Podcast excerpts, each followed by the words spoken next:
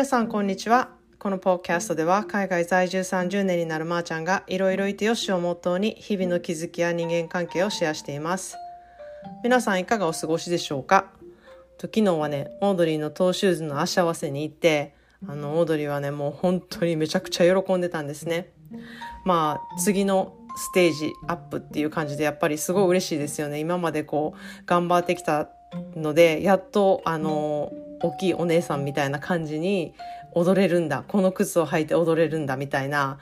あの感じですよね。でやっぱりいろんなねプロのパフォーマンスとか見ているとやっぱりみんなトーシューズで踊っているので、うん、ずっと憧れだったんじゃないかなっていうふうに思っています。でオードリーはどっちかというとあのバレエの何て言うのかな女の子っぽさっていうかなんか衣装だったりとかメイクだったりとかそういうとこ全然興味ないんですね。でやっぱりあの華麗に踊ったりとか体のラインだったりとかその、うん、バレエが持つ独特な、えーと、姿勢だったりとかそういう、うん、アスリート的ななんかこう足の筋肉がすごいとかそういうところにすごく興味があるみたいで、うん、バレエのパフォーマンスをねプロの人がやってるのを見ててもなんかあの人の筋肉のつき方がすごいとかなんかそういうコメントをよくしているなっていうふうに思います。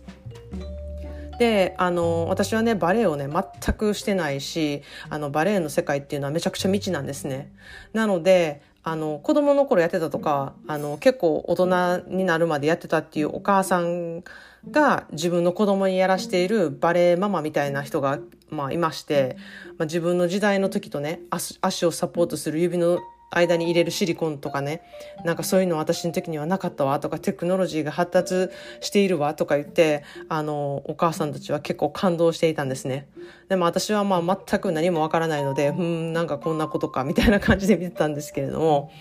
まあそんなで、まあ、バレエママっていう言葉がねちょっとネガティブに使われるぐらい、あの、子供よりね、熱心になるお母さんもいるんですね。で、まあ子供の幸せなのか、親が自分ができなかったことをこう子供の夢に託すのかなんかそれは親のエゴなのかなんか見ながらいついつもね自分はそういう親のエゴが出てるかなとかうんなんか自分を見つめ直すことが結構多いんですね。で、まあ、子供のためを思ってねやっている親もたくさんいると思うしうんなんかそれが案外子供にはすごく負担であの全然子供のためになってなかったりとかこう客観的に見るとうん矛盾しててすごく切なくなったりする時もあるんですね。で、まあ、今日はねそんなであのテーマを「親切とありがた迷惑は紙一重」っていうお話をしたいと思います。でまあ私のねおせっかいご近所さんのお話をね以前からポッドキャストでしてるようになんか私はありがた迷惑っていうのが結構近くにある生活をしていると思ってたんですね。でもみなんか考えてみたら私が必要な時はねあの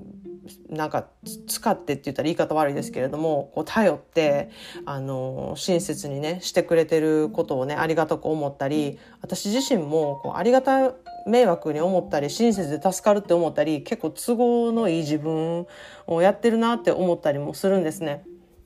だから案外こうありがた迷惑なのかうん、自分はそれに頼って親切を受け入れてるのかどっちやねんというかうんなんかありがた迷惑って呼ぶなよっていうふうに自分で思ったりもする時もあるんですね。でまあ人とのね付き合いにこう自分の価値観を押し付けようと思っていなくても、まあ、結果そうなってたなみたいなことってあるんですね。でなんか私はそれをなんかどうしたらそういうのって防げるんだろうなっていうふうに結構考えたんですね。でそれは結構信頼関係とかコミュニケーションによって、うん、ありがた迷惑になるかもって思えることが初めてできるんじゃないかなって思ったんですね。まあ、その人のことを思うがために変に気を使ってしまって言った言葉が案外ね相手を傷つけたりとか相手を不安に思わせたりするってことあると思うんですね。本当はその人のことをめっちゃ思っている愛っていうのがあるのにんなんかこうひねくれてしまってなんかそこで矛盾した言葉を使ってしまってとかうんストレートじゃなかったがためにこうこじれてしまうっていうことがあると思うんですね。でそういうところはね本当に矛盾していて人間のなんか不器用な部分だなってめっちゃ思うんですね。でこれまたこの不器用な部分をねめっちゃ上手に使う人ともうその思いっきり不器用なところにどっぷり詰まっているなんか使っている人っていうのが、うん、いるなっていうふうに感じます。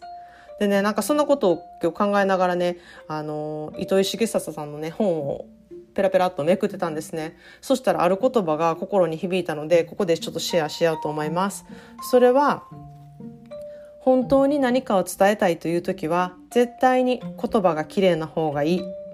っていうことなんですね。本当に何かを伝えたい時っていう時には絶対に言葉が綺麗な方がいい。これはねやっぱり言い方に気をつけないといけないっていうことと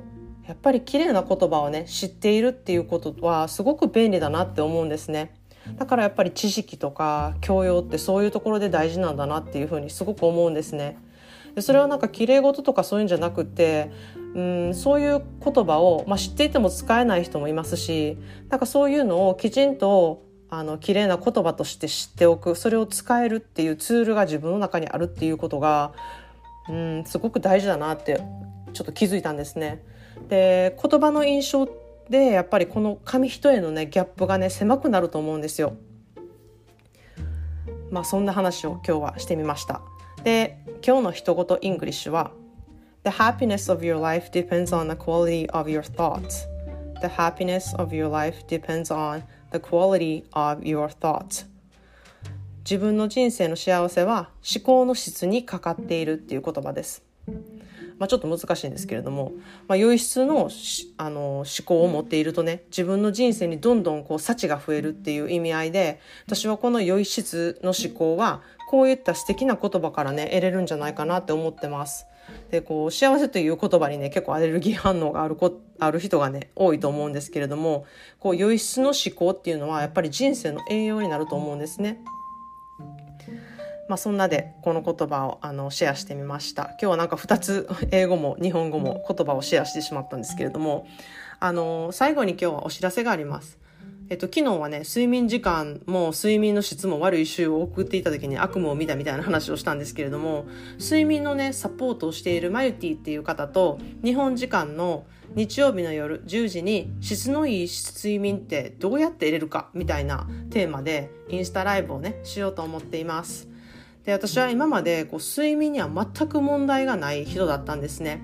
でそれはこう考えてみたらなんかこう大好きなねあのお風呂の入り方とかこう寝る前にやっていることとかが結構大きな影響を与えてるんじゃないかなっていうことに気づいたんですね。